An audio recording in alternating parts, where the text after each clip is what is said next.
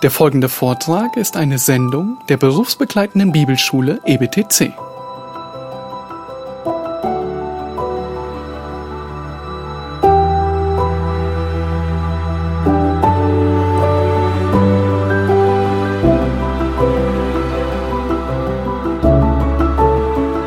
Wer von euch ist heute Morgen hier und hat sich heute Morgen noch keine Sorgen gemacht? Also dürft euch melden. Meine Hand ist unten, die Kinder sind weg, deswegen äh, glaube ich, ich sehe keine Hand oben. Wenn du im Internet suchst nach Sorgen, mit Sorgen umgehen, findest du einen Artikel, drei Tipps, um sich weniger Sorgen zu machen. Das ist die Überschrift von einem ja, Seminaranbieter, der einen Artikel zu dem Thema geschrieben hat und Seminare zu diesem Thema anbietet. Und dort liest man, Anlässe für Sorgen gibt es mehr als genug.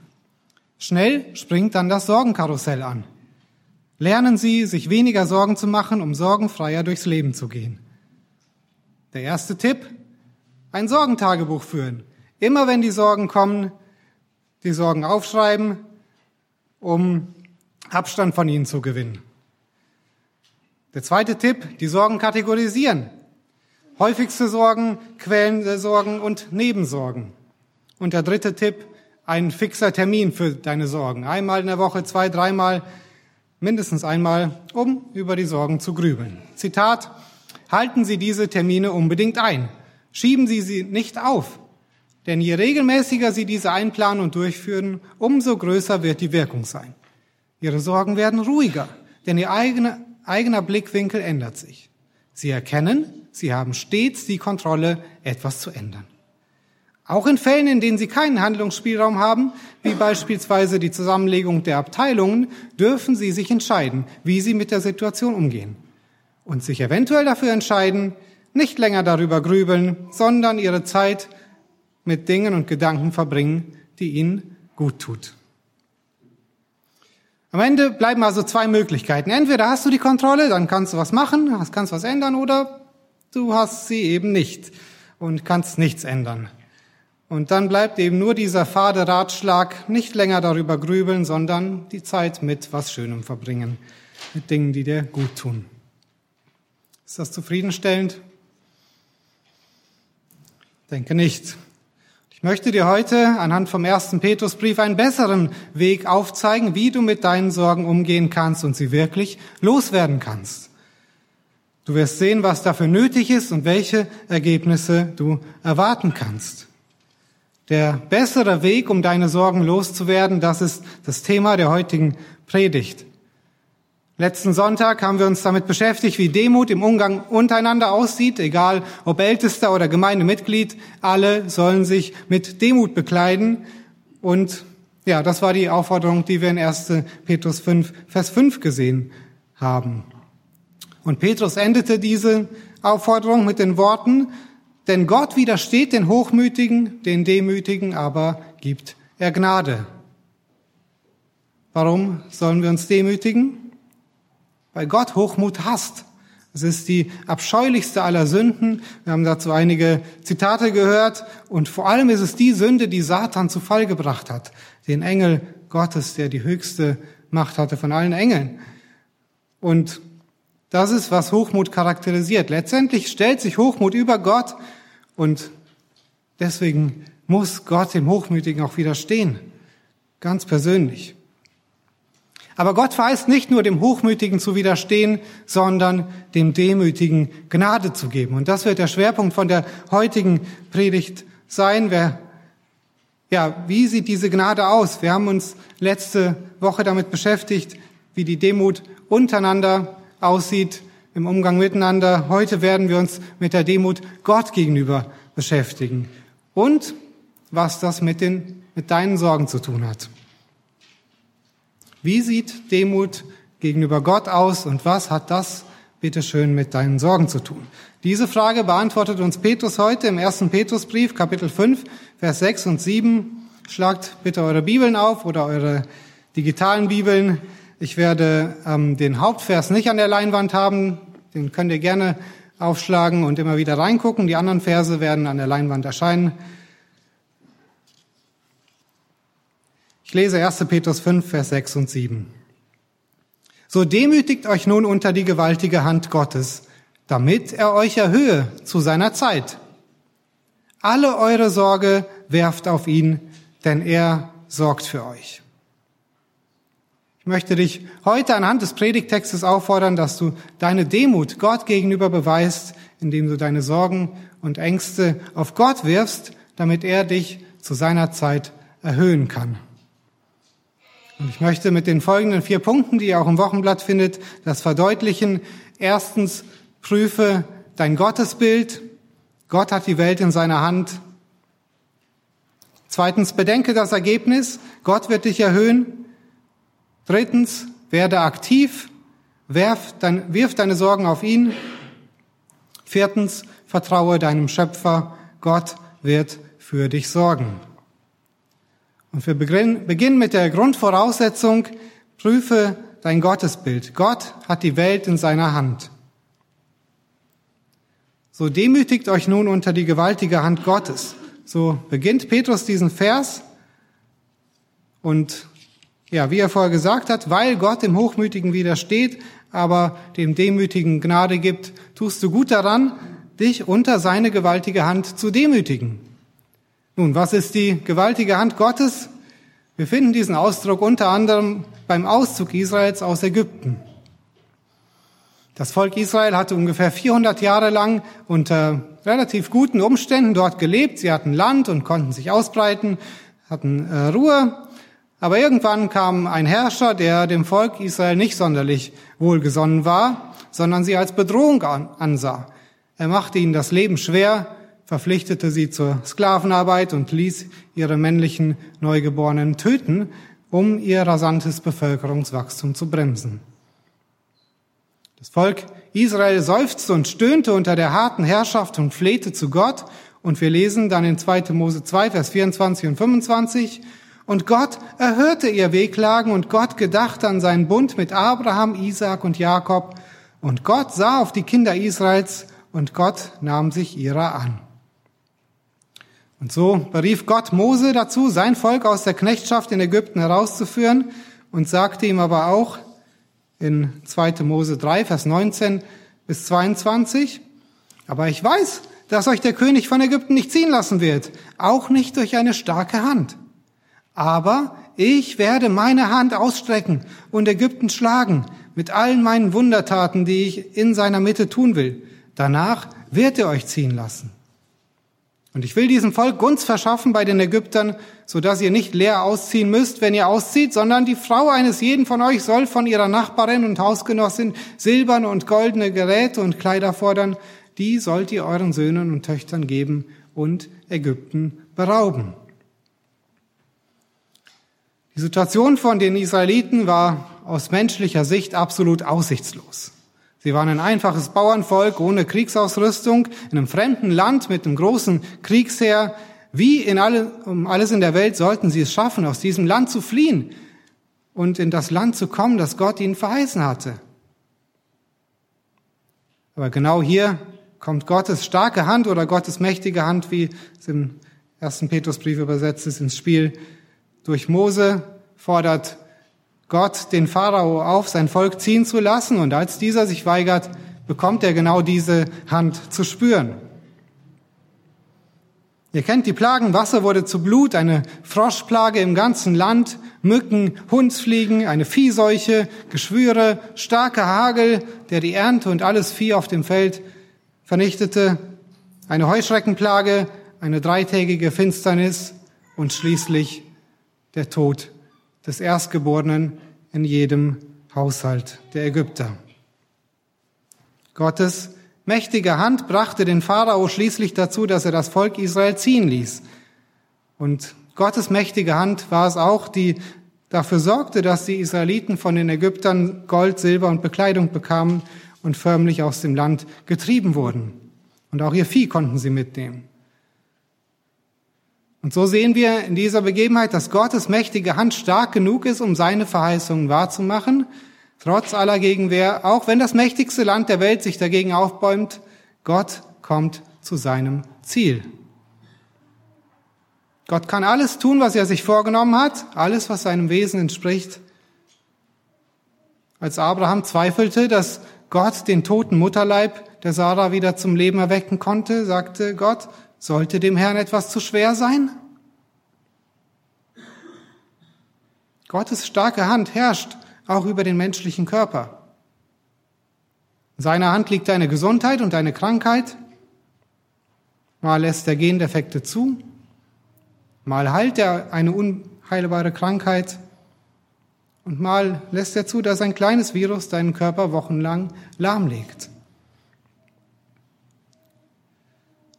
Gottes starke Hand herrscht nicht nur über deinen menschlichen Körper, sondern auch über die großen Ereignisse dieser Welt. Wir haben vor einigen Monaten Predigtreihe über das Buch Daniel gehabt, wo wir gesehen haben, wie Gott Könige einsetzt, Könige absetzt. Die sind wie Schachfiguren auf seinem Spielfeld. Er macht, was ihm gefällt. Und Gottes starke Hand ist es auch, die das Wetter lenkt. Ob den schönsten Sonnenschein oder eine Flut die ganze Landstriche ausradiert, wie wir vor zwei Jahren im Ahrtal mitbekommen haben, seine starke Hand ist es, die das bewirkt. Ich möchte uns aus Hiob 37 ein paar Verse lesen. Hiob 37, Vers 3, 4, 6 und 10 bis 13, ihr seht es an der Wand. Er lässt es dahinfahren unter dem ganzen Himmel und sein Licht bis zu den Enden der Erde. Hinter ihm her brüllt der Donner. Er donnert mit seiner majestätischen Stimme und er spart damit nicht, damit seine Stimme gehört werde. Denn er gebietet dem Schnee, falle auf die Erde und lässt Regen fließen, heftige Regengüsse. Durch den Hauch Gottes entsteht Eis und die weiten Wasser frieren zu. Mit Wasserfülle belastet er die Wolken, er zerstreut sein helles Gewölk. Und dieses zieht ringsumher wohin?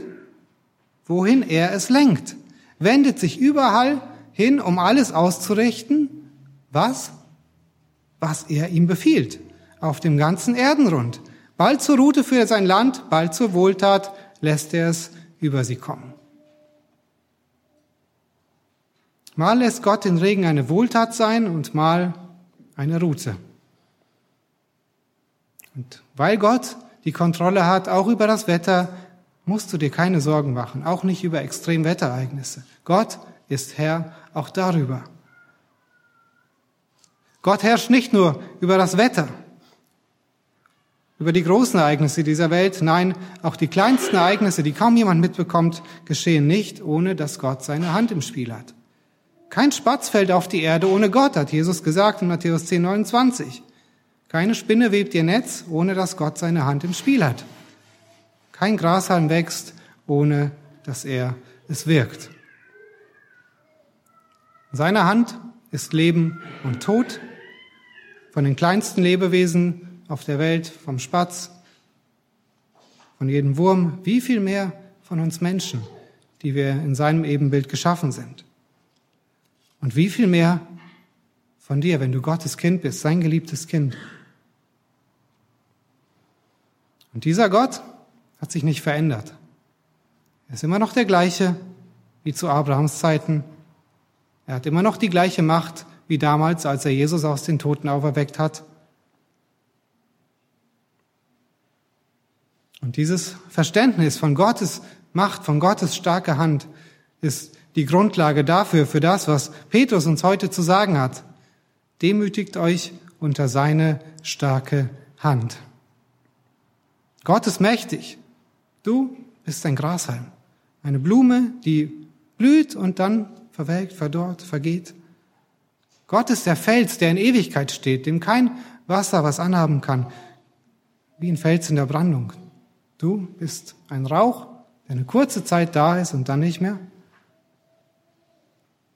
Und wenn du verstehst, wie groß, wie mächtig Gott ist, dann sollte deine Reaktion Demut sein.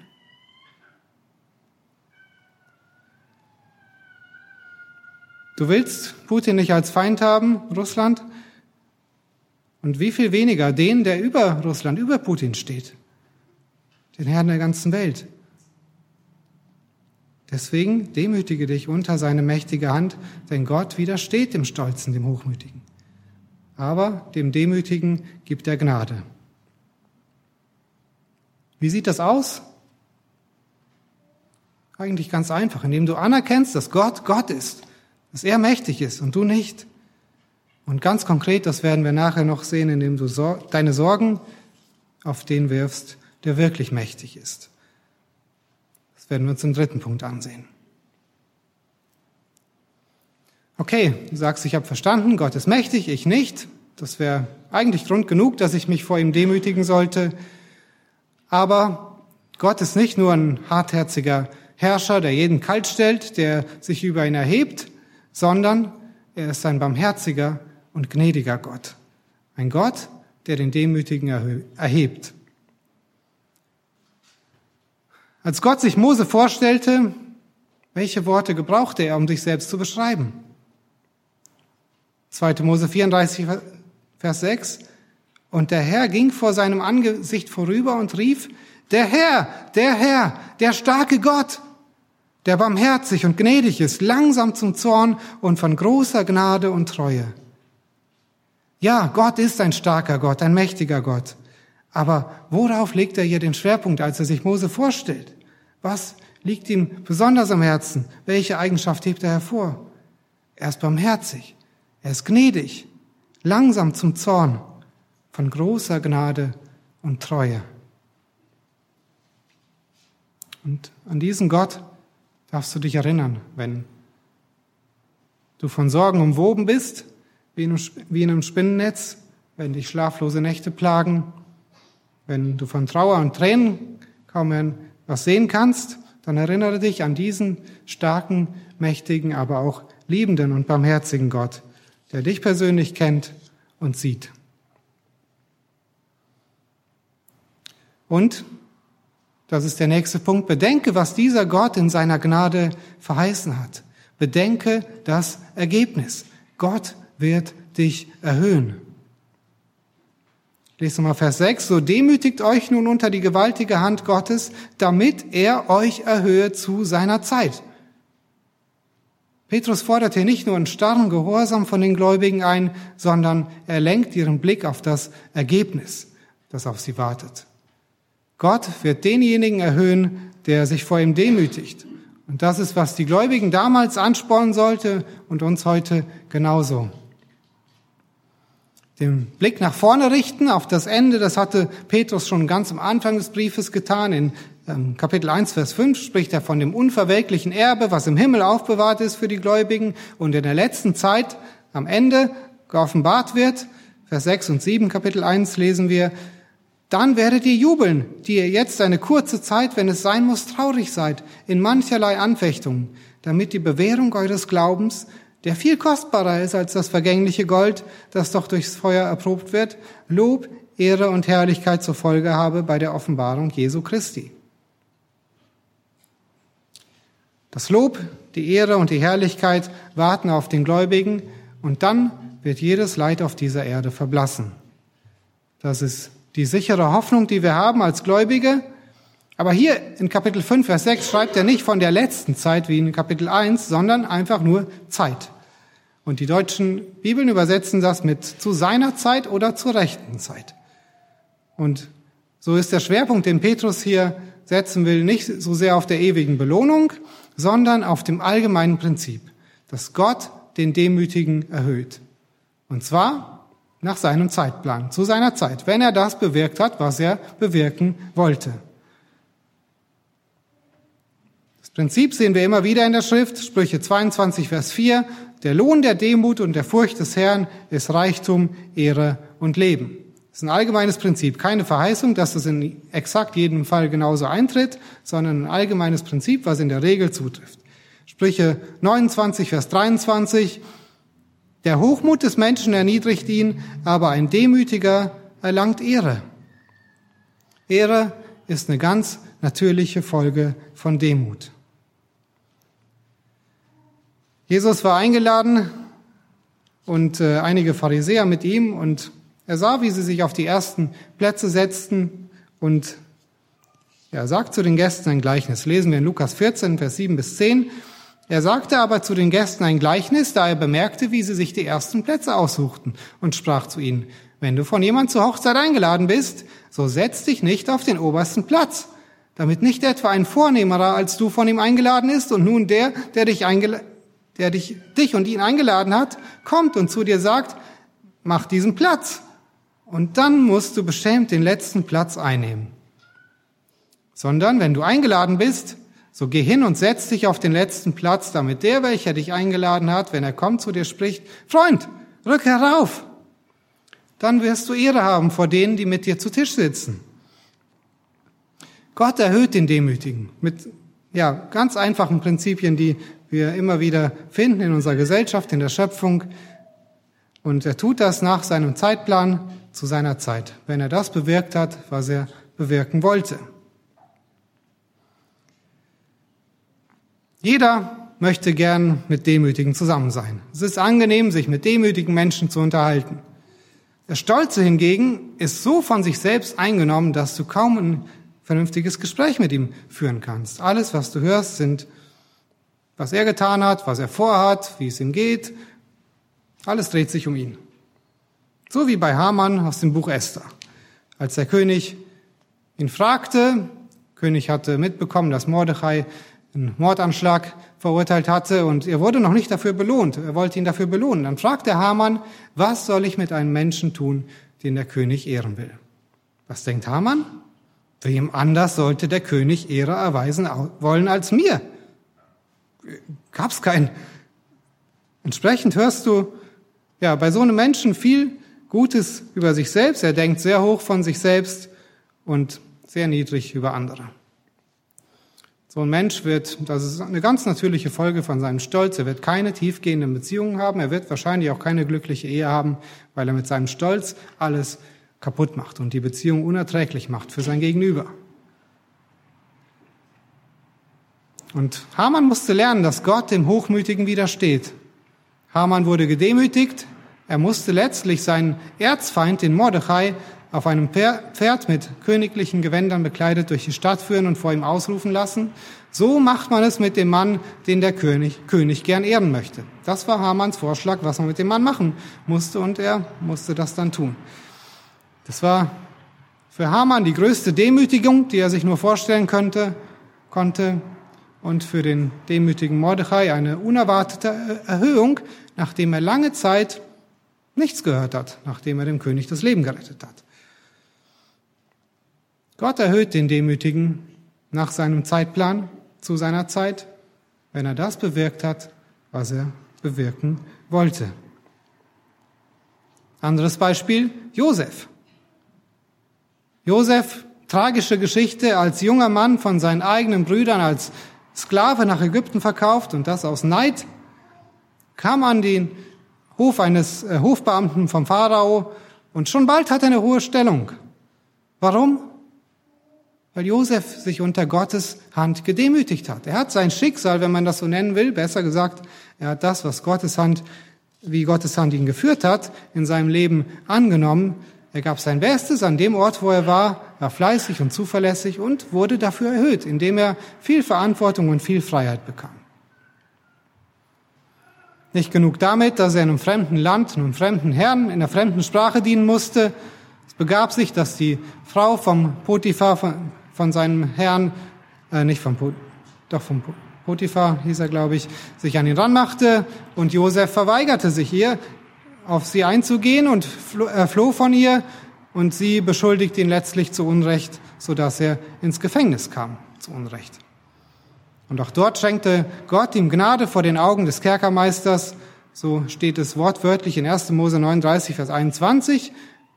Und das ist, was Petrus sagt. Gott gibt den Demütigen Gnade. Und so wurde er zum zweiten Gefängnischef in dieser, ja, in dem unschönen Ort, im Gefängnis, hat Gott ihn auch dort erhöht. Er hat ihm Gnade gegeben und, ja, weil eben Josef sich gedemütigt hat unter Gottes Hand. Und der Höhepunkt kommt dann, als Gott durch Josef die siebenjährige Hungersnot voraussagt und Josef gebraucht, um riesige Kornspeicher anzulegen und am Ende fast die ganze damalige Welt mit Getreide versorgt durch Josef. Und in dieser Position, wo er dann zum zweiten Mann Ägyptens aufstieg, begegnet er schließlich auch seinen Brüdern, die ihn eben nach Ägypten verkauft haben. Gott, ja, Josef hat nicht verstanden, fast die ganze Zeit bis zum Ende, äh, warum Gott es zugelassen hat, damit er nach, dass er nach Ägypten verschleppt wurde. Aber er hat sich gedemütigt, immer wieder, und Gott hat ihn erhöht nach seinem Zeitplan, zu seiner Zeit, als er das bewirkt hat, was er bewirken wollte. Auch die Gläubigen in der verfolgten Gemeinde damals, wo Petrus hinschrieb, mussten lernen, sich unter Gottes Hand zu demütigen und darauf zu warten, dass Gott sie wieder erhöhen wird, auch wenn es lange dauert und kein Licht am Ende des Tunnels sichtbar war. Und das müssen auch wir, musst auch du lernen, egal wo du gerade bist. Vielleicht bist du gerade mitten in so einem Tunnel, der dir endlos lang scheint und du siehst kein Licht, du siehst keinen Ausweg.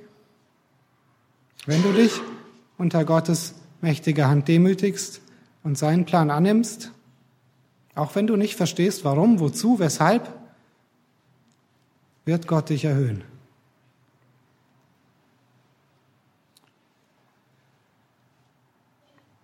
Gut, sagst du, ich habe verstanden, Gott ist mächtig, ich soll mich unter seine Hand demütigen. Ich habe auch verstanden, dass Gott dem Demütigen Gnade gibt, indem er ihn erhöht zu seiner Zeit. Aber wie genau sieht das aus? Was soll ich tun? Wie kann ich mich vor Gott demütigen? Und auch hier hat Petrus die Antwort für uns bereit. Im dritten Punkt sehen wir, was deine Pflicht in dem Ganzen ist. Und zwar musst du aktiv werden. Werde aktiv, wirf deine Sorgen auf ihn. Alle eure Sorgen werft auf ihn, alle eure Sorge werft auf ihn, denn er sorgt für euch. Vers 7. Elberfelder übersetzt treffender, indem ihr alle eure Sorge auf ihn werft, denn er ist besorgt für euch.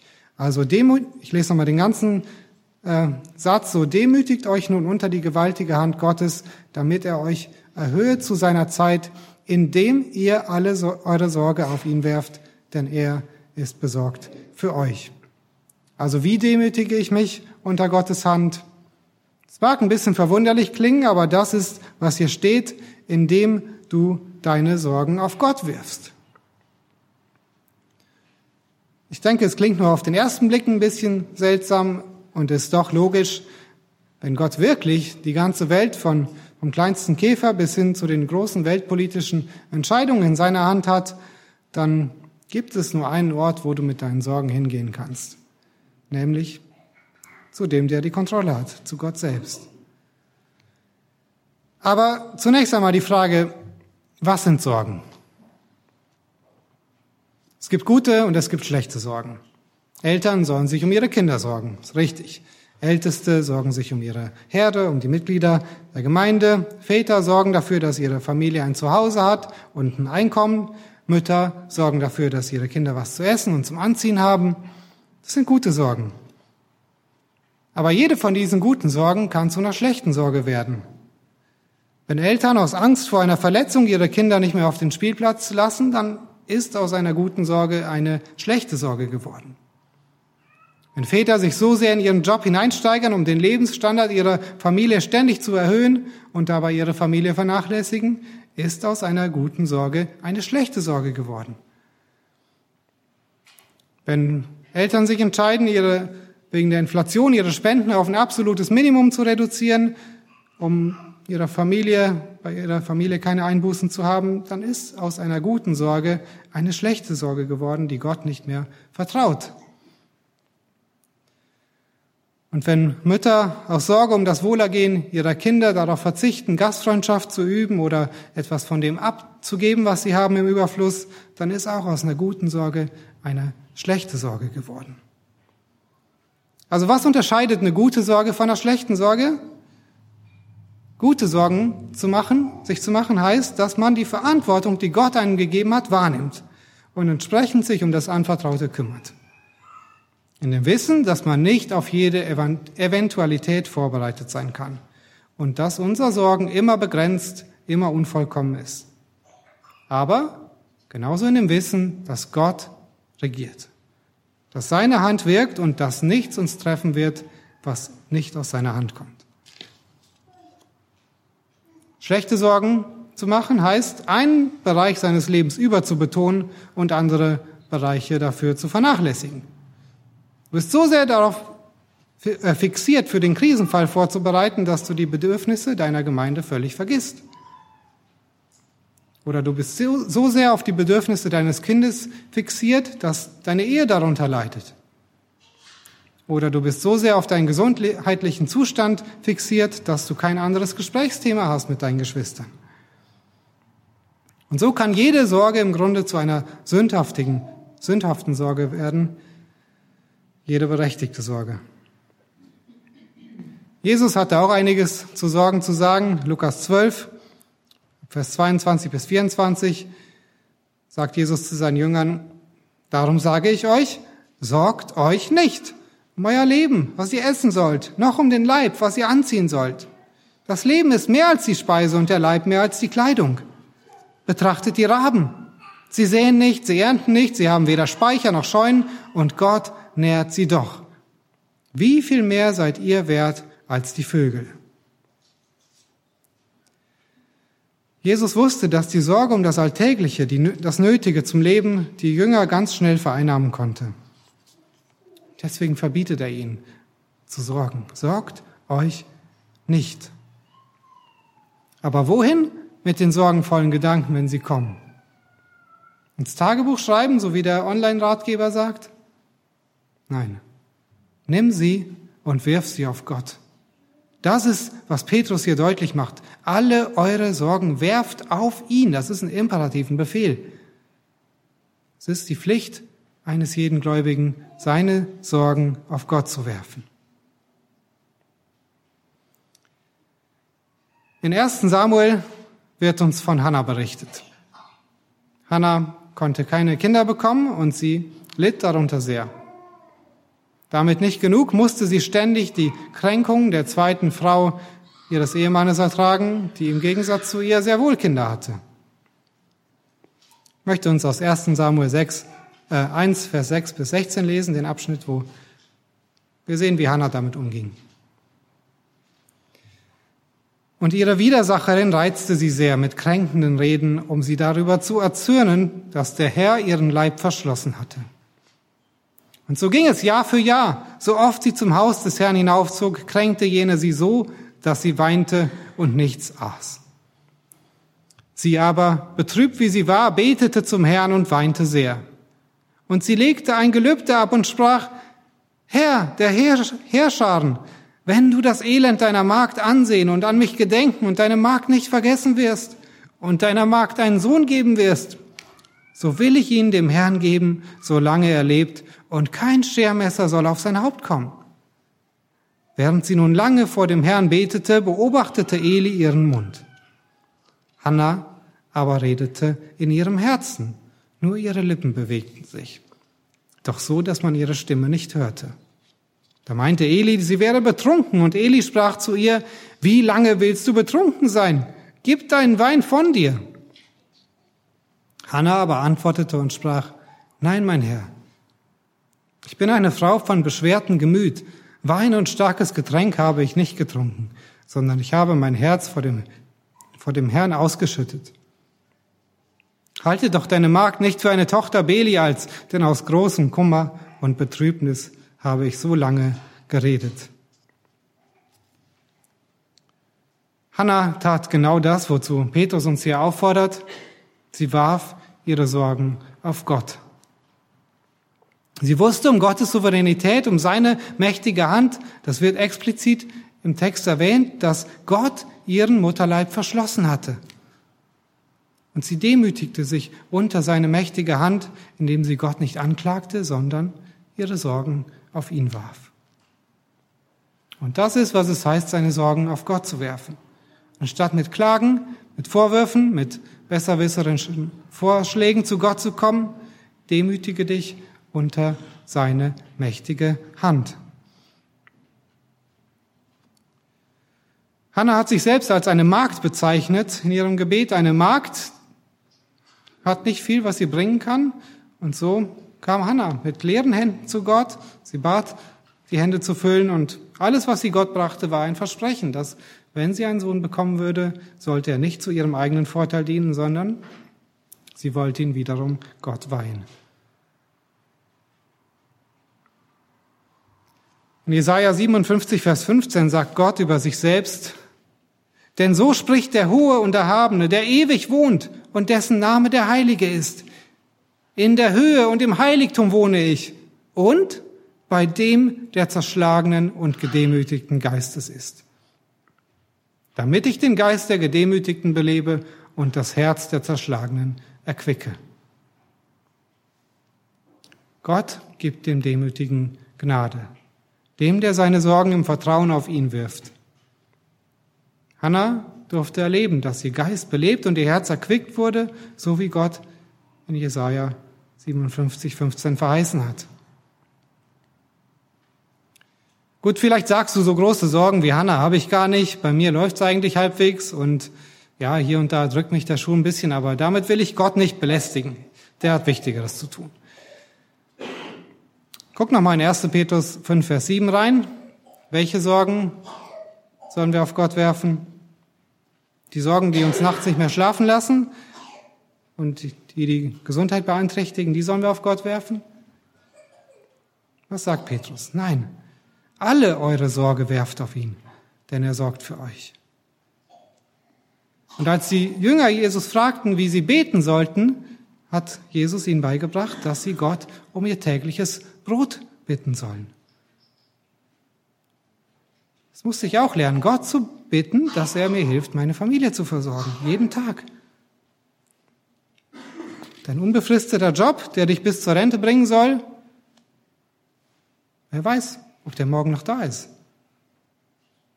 Dein Erspartes, deine Immobilie, wer weiß, wie viel das Geld in 20 Jahren noch wert ist. Dein Haus noch steht. Verlass dich nicht auf die Dinge dieser Welt.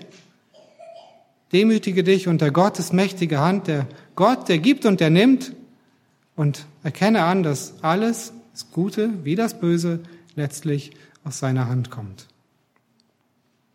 Und wenn du das anerkennst, dann geh den nächsten Schritt, was Petrus hier aufzeigt, wirf deine Sorgen auf ihn. Bitte ihn ganz konkret, dass er dir hilft, in jeder Verantwortung, die Gott dir gegeben hat, deiner Verantwortung nachzukommen und dann den Rest Gott zu überlassen nicht unnötig zu sorgen. Wirf deine Sorgen auf ihn. Das ist die Pflicht, die du als Christ hast, deine Sorgen, deinen Kummer nicht in dich hineinzufressen, deine Ängste auch nicht aufzuschreiben, auch keine Sorgenklagestunde zu halten, sondern sie auf deinen Gott zu werfen.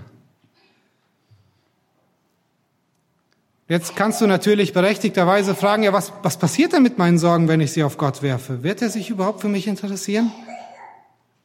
Und diese Frage beantworten wir im vierten und letzten Punkt. Vertraue deinem Schöpfer. Gott wird für dich sorgen. Denn er sorgt für euch. So schließt Petrus den Gedankengang ab. Also warum sollen wir diese Sorgen auf Gott werfen? Weil er für dich sorgt. Wir haben uns angesehen, wie Gottes ja, Gottes Allmacht, Gottes Souveränität, wie das, was er tut, was er sich vornimmt, ähm, das, was er sich vornimmt, auch tut, wie keiner seinen Willen widerstehen kann. Das ist gut und wichtig, das müssen wir wissen, aber das darf nicht alles sein, was wir über Gott wissen. Wenn wir nur das wissen, werden wir sehr wahrscheinlich Angst vor ihm haben, aber nicht ihm unser Leben gerne anvertrauen. Und deswegen betont Petrus hier insbesondere die Fürsorge Gottes. Gott sorgt für euch. Und das Verb sorgt steht hier nicht in der Vergangenheitsform. Petrus sagt nicht, Gott hat für euch gesorgt, als ihr gerettet wurdet. Gott hat euch das ewige Leben gegeben, den Heiligen Geist, jetzt seht zu, wie ihr klarkommt. Das sagt Petrus nicht hier. Steht auch nicht in der Zukunftsform. Gott sagt nicht, ich werde für euch sorgen im Himmel, da wird alles gut sein. Sagt er auch nicht. Stimmt beides. Außer dass Gott uns, uns selbst überlässt. Aber das, was Petrus hier sagt, ist in der Gegenwartsform. Gott sorgt jetzt für dich. Jetzt im Moment. Gott sorgt beständig für dich. Egal in welcher Situation du gerade bist, Gott ist da. Und ein paar Verse vorher hat Petrus von dem Oberhirten gesprochen, der über den Ältesten steht. Und ja, es gibt wahrscheinlich kein Bild, das die Fürsorge Gottes besser beschreibt wie das des guten Hirten. Und so möchte ich dir nochmal den bekannten Psalm 23 vor Augen führen. Schau, was es heißt, dass Gott für dich sorgt. Psalm 23, ein Psalm Davids. Der Herr ist mein Hirte, mir wird nichts mangeln. Er weidet mich auf grünen Auen und führt mich zu stillen Wassern. Er erquickt meine Seele, er führt mich auf rechter Straße um seines Namens willen. Und wenn ich auch wanderte durchs Tal des Todesschattens, so fürchte ich kein Unglück, denn du bist bei mir. Dein Stecken und dein Stab, die trösten mich. Du bereitest vor mir einen Tisch im Angesicht meiner Feinde, du hast mein Haupt mit Öl gesalbt, mein Becher fließt über. Nur Güte und Gnade werden mir folgen mein Leben lang und ich werde bleiben im Haus des Herrn immer da. Mit diesem guten Hirten hatte auch Hannah im Gebet gesprochen, ihre Sorgen, Ängste, Nöte auf ihn geworfen. Und was danach geschah, lesen wir in 1 Samuel 1 ab Vers 17. Da antwortete ihr Eli und sprach, Geh hin in Frieden, der Gott Israels gewähre dir deine Bitte, die du an ihn gerichtet hast. Sie sprach, lass deine Magd Gnade finden vor deinen Augen. So ging die Frau ihren Weg und aß, und ihr Angesicht war nicht mehr so wie vorher und sah nicht mehr traurig aus. Und am anderen Morgen machten sie sich früh auf und beteten an vor dem Herrn. Und sie kehrten wieder um und kamen heim nach Rama. Und Elkanah erkannte seine Frau Hannah und der Herr gedachte an sie. Und es geschah, dass Hannah schwanger wurde. Und als die Tage um waren, gebar sie einen Sohn und sie gab ihm den Namen Samuel, denn sie sagte, ich habe ihn von dem Herrn erbeten.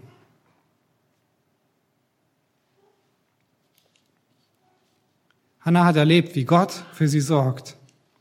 Nachdem sie ihre Sorgen auf Gott geworfen hatte, hatte sich ihr Gesicht verändert. Sie wusste zu dem Zeitpunkt noch nicht, ob ihr Wunsch wirklich in Erfüllung gehen würde, aber sie wusste, dass der gute Hirte bei ihr war. Seinem Stecken, mit seinem Stab sie getröstet hat. Der gute Hirte, er kennt seine Schafe, er liebt seine Schafe, er weiß, was seine Schafe brauchen und er ist mächtig genug, ihnen das zu geben, was sie brauchen. Und so darfst auch du wissen, dass deine Sorgen gut aufgehoben sind bei diesem guten Hirten. Viel besser als in deinem Tagebuch. Er nimmt sie nicht nur und heftet sie zu den Akten, sondern kümmert sich als dein guter Hirte ganz persönlich darum. Deshalb möchte ich dich ermutigen, aus Gottes Wort zu lernen, den besseren Weg zu wählen, deine Sorgen loszuwerden – anstatt sie dein Sorgentagebuch anzuvertrauen und dir einzureden, dass irgendwie schon alles gut wird, das zu beherzigen, was Gott zu sagen hat. Prüfe dein Gottesbild. Erinnere dich, dass Gott die Welt in seiner Hand hat und nichts, wirklich gar nichts, zufällig passiert. Bedenke das Ergebnis. Gott ist auch über dein Leben souverän. Er wird dich erhö erhöhen, wenn er mit deinem Leben das bewirkt hat, was er bewirken will. Und dann sei nicht passiv, sondern aktiv. Bring deine Sorgen zu Gott im Gebet, wirf, wirf sie ab, gib sie ihm, so wie Hannah. Und denk dran, er wird für dich sorgen, wie der gute Hirte sich um die Schafe kümmert. Deshalb vertraue ihm. Und wenn du noch nicht zu Gottes Schafherde gehörst, noch kein Christ bist, möchte ich dich mit den Worten Jesu aus Matthäus 11, Vers 28 bis 30 einladen. Dort sagt Jesus, Kommt her zu mir, alle, die ihr mühselig und beladen seid, so will ich euch erquicken. Nehmt auf euch mein Joch und lernt von mir, denn ich bin sanftmütig und von Herzen demütig, so werdet ihr Ruhe finden für eure Seelen. Denn mein Joch ist sanft und meine Last ist leicht. Jesus Christus nimmt diejenigen gerne an, die von ihren Sünden geplagt zu ihm kommen. Bei ihm findest du Vergebung, bei ihm findest du Ruhe für deine Seele, bei ihm kannst du die schwere Last der Sünde ablegen und seine leichte Last der Nachfolge annehmen. Wenn du zu Gottes Schafherde gehörst, möchte ich dich zum Schluss noch einmal auffordern, wenn du demütig sein willst, dann vertraue deinem Herrn und Retter, indem du ja, dich unter seine starke Hand demütigst, deine Sorgen, Nöte, Ängste, alles, was dich bedrückt, auf ihn wirfst.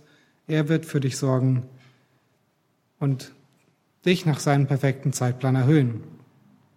Vertraue ihm, indem du dich nicht in deinen Sorgen suhlst, sondern sie abgibst und gleichzeitig dich auf das konzentrierst, was Gott von dir fordert, was deine Verantwortung ist.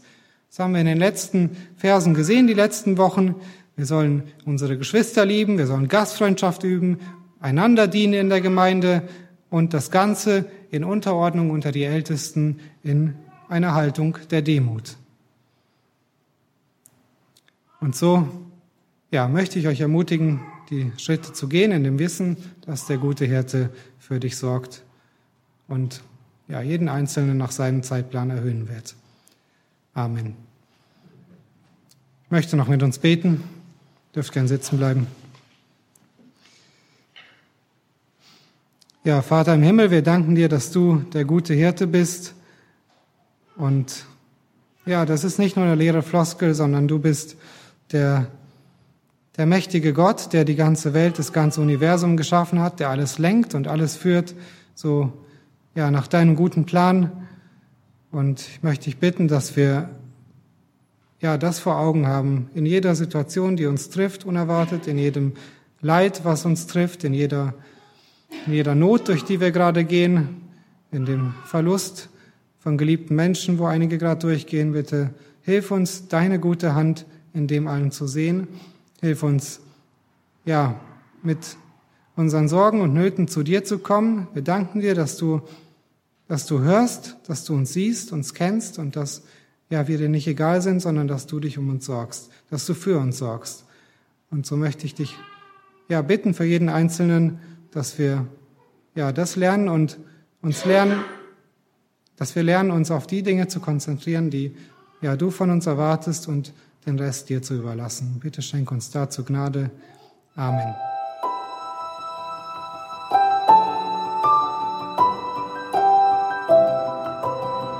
Diese Sendung war von der berufsbegleitenden Bibelschule EBTC. Unser Ziel ist, Jünger fürs Leben zuzurüsten, um der Gemeinde Christi zu dienen.